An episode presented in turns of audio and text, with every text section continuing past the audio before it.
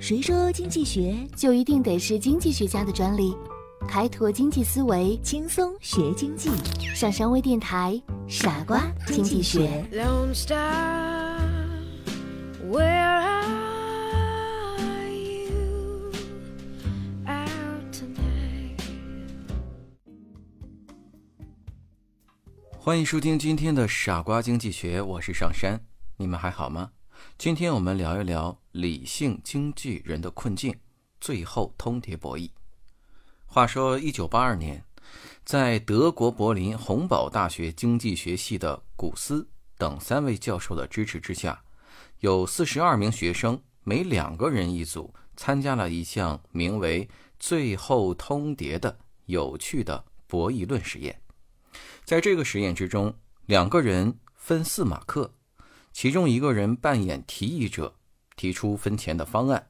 他可以提议把零和四之间任何一个钱数归另一个人，其余的归他自己。而另一个人则扮演回应者，他呢有两种选择：接受或者拒绝。如果接受，实验者就按他们所提的方案把钱分给两人；若是拒绝，钱就被实验者收回，两个人分文都拿不到。在这个实验之中，提议者和回应者都不知道对方是谁。这个实验重复了两次。在第一次实验中，提议者提出给回应者的比例平均为百分之三十七，共有两个提议被拒绝。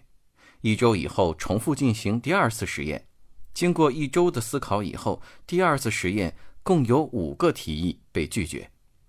这是著名的最后通牒博弈实验。实验结果显示。不论是对提议者还是对回应者的行为，博弈论对最后通牒博弈没有得出一个有说服力的解释，而且也不能对现实世界中的人们的真实行为提出满意的预测。主持实验的教授们得出原因在于受试者是依赖其公平观念，而不是利益最大化来决定其行为的。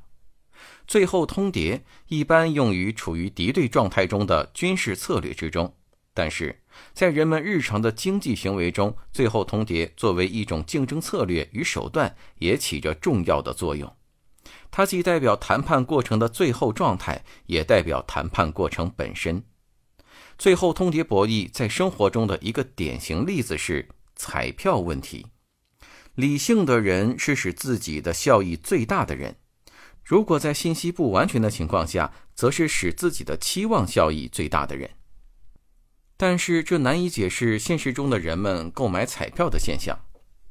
人们愿意掏少量的钱去买彩票，如买福利彩票、体育彩票等，以博取高额的回报。在这样的过程中，人们自己的选择理性发挥不出来，而唯有靠运气。在这个博弈中。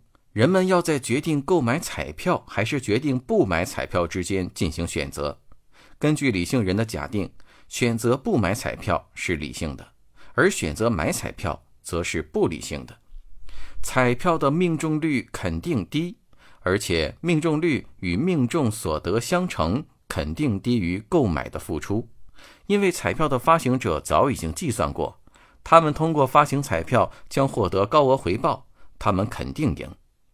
在这样的博弈中，彩票购买者是不理性的，他没有使自己的期望效益最大。但在社会上有各种各样的彩票存在，也有大量的人去购买，可见理性人的假定是不符合实际情况的。当然，也可以给出这样一个解释：现实中人的理性的计算能力往往用在不符合实际情况的高效用问题上。而在低效用问题上，理性往往失去作用。对于人来说，存在着低效用区的决策陷阱。在购买彩票问题上，付出少量的金钱给购买者带来的损失不大，损失的效用几乎为零，而所能命中的期望也几乎是零。这个时候，影响人抉择的是非理性的因素，比如考虑到如果自己运气好的话，可以获得高回报。这样可以给自己带来更大的效用的。彩票发行者正是利用人存在着低效用区的决策陷阱，而寻求保证赚钱的获利途径。什么是最后通牒博弈？最后通牒博弈是指一方向另一方提出的不容商量的或没有任何先决条件的建议，是一种由两名参与者进行的非零和博弈。在这种博弈中，一名提议者向另一名响应者提出一种分配资源的方案，如果响应者同意这一方案，则按照这种方案进行资源分配；如果不同意，则两个人都不会得到什么。以上就是本期的全部内容，感谢你的收听，我们下期节目再见。